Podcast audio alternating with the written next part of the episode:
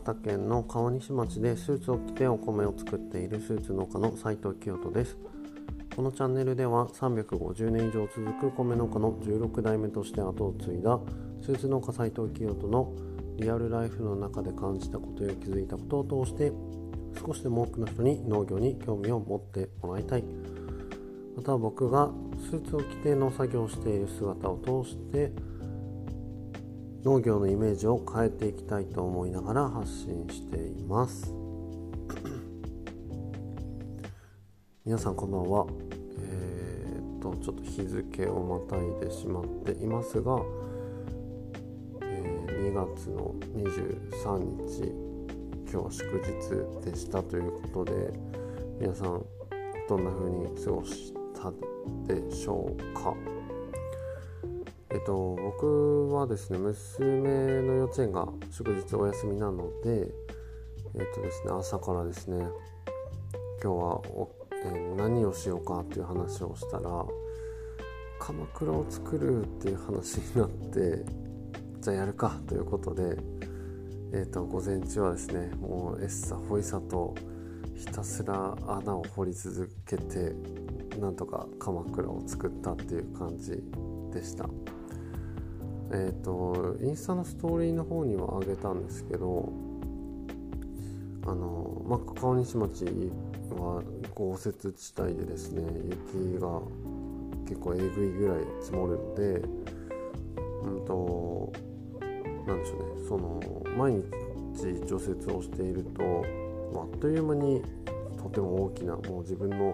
背丈を超えるほどの雪山ってあっという間に出来上がるんですね。まあ、なので基本的にはあそこをもうガツガツガツガツとスコップで掘り進めていけば鎌倉完成っていう感じで、うん、あの結構カジュアルに鎌倉はすぐ作れちゃうんですねやる気とあの根性があれば。はいでまあそんな様子をですねあのストーリーにあげたんですけど、うん、まあこれもやっぱ、えーと雪国の一つの楽しみ方というか毎日の除雪というのは大変ではあるんだけれども、まあ、そのそのおかげでというかそれがあるからこそこうやって雪を楽しむこともできるということなんですね。まあただ うんそろそろ本当に雪はもう勘弁してほしいっていうぐらい今回もドサッと降ったので明日の朝はちょっとうちょっとゆっくりできればいいなと思いながらおります。えっとそんなわけでですね今日は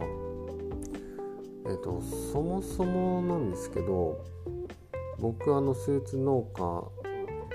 としてお米を作っております。ということであの冒頭の挨拶ででもですねその16代目として後を継いだスーツ農家のリアルライフをお届けしますということを、えー、お伝えしているかと思うんですけれどもあの肝心なですね農作業っていうのはこの時期というかこの冬のシーズン全然やってないわけですよ。あの今お話しした通り川西町はあの冬になるとすごい雪が積もりまして、うんとまあ、農業で,、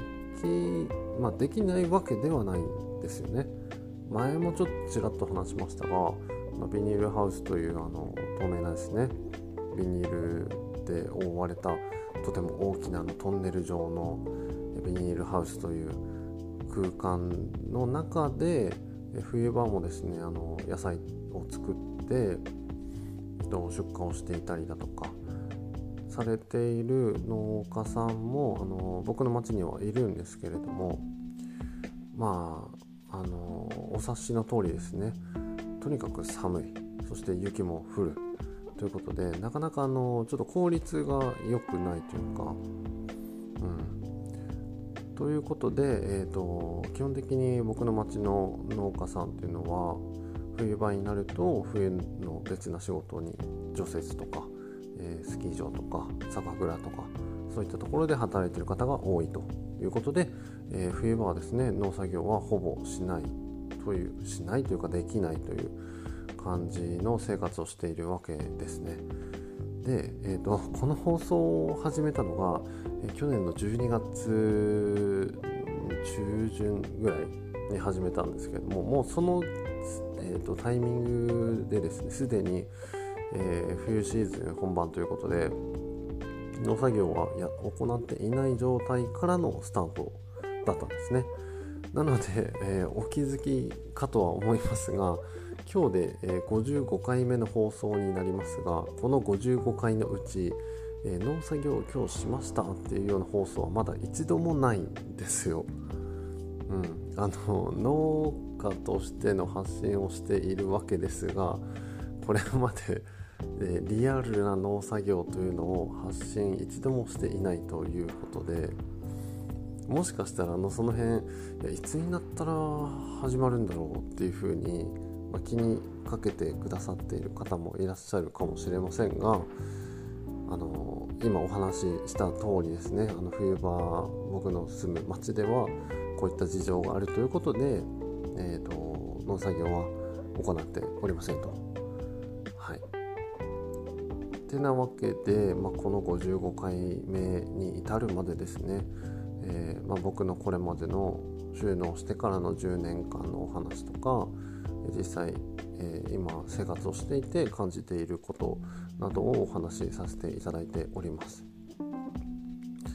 うんと今後ですね今2月下旬になろうとしていて来月3月末ぐらいからいよいよですねあの本格的に今年のお米作りというのが僕の町ではスタートするという予定となっています。なのでですねあと1ヶ月ちょっとと農作業の様子を、え、聞きたいという方はお待ちいただければ嬉しいなと思っています。で、えー、でですねまあ逆にあと1ヶ月ちょっとですねまたあのこういった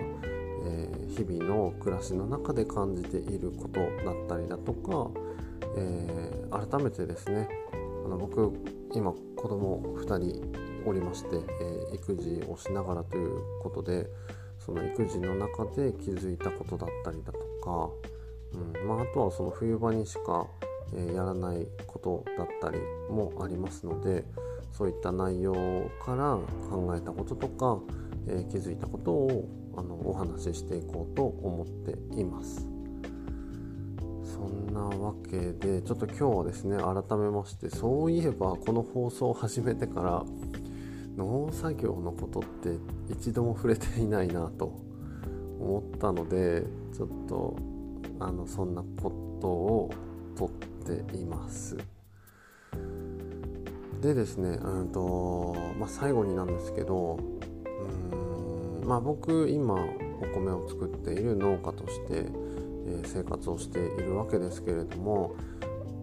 以前どこかの放送で触れたかもしれないんですけれども、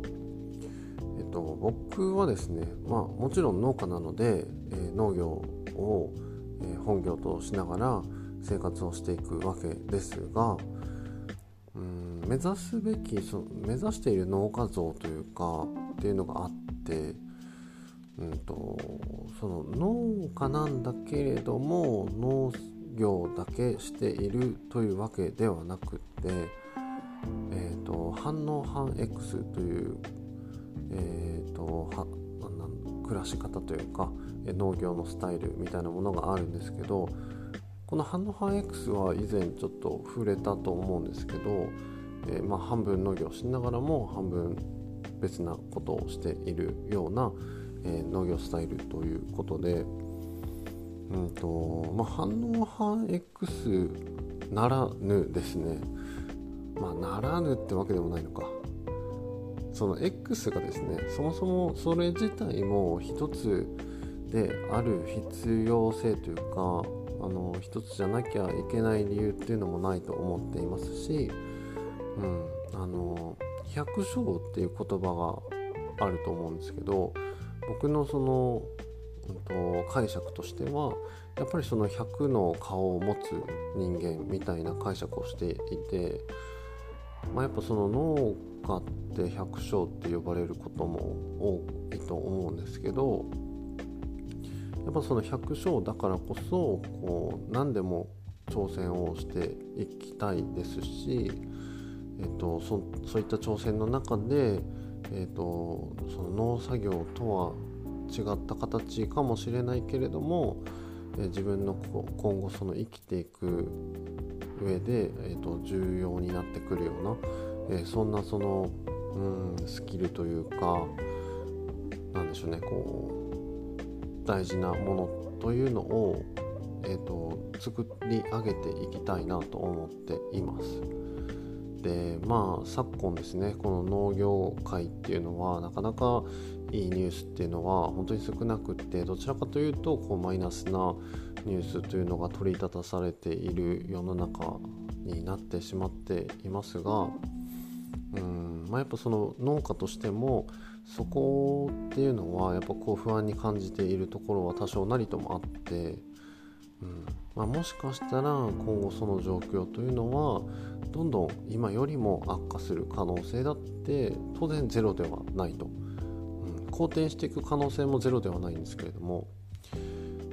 うん、まあただ、えーと、現状そういったことを鑑みてやっぱその農業だけで生活をしていくっていうのはある種こう大きなリスクをはらんでるというか、うん、ある日突然その農業ができなくなった日がもし仮に来てしまったとしたらやっぱり、まあ、途方に暮れると思うんですよね。うん、なので、うんと、なんだろう何と言ったらいいのか。農業だけではなくって、まあ、また別なこともこの生活をする上で確立していければえよりこうなんでしょうねこうリスクにも対応しながら自分も楽しくより良い生活をしていくことができるんじゃないかと思っています。なので、うんと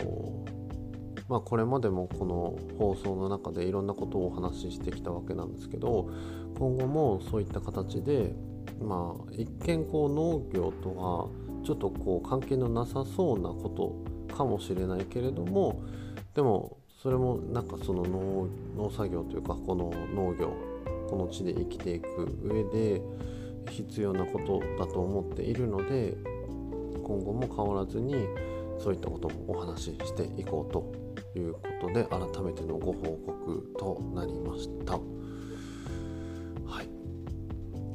ちょっと今日はあの何のこっちゃねんというか何が言いたかったのかいまいち今日もですね今日もか、うん、っていう感じではあるんですけれども、えー、今日はこの辺で終わりにしたいと思います。えー、っと明日からまたそうですね明日木曜日とか。木金とお仕事の方もいらっしゃると思いますが、えー、僕も頑張っていきますので皆さんも楽しんでいきましょう。それでは、えーと、今日も長々と聞いてくださってありがとうございました。スーツ農家斉藤清人がお送りしました。それではまた明日お会いしましょう。さようなら。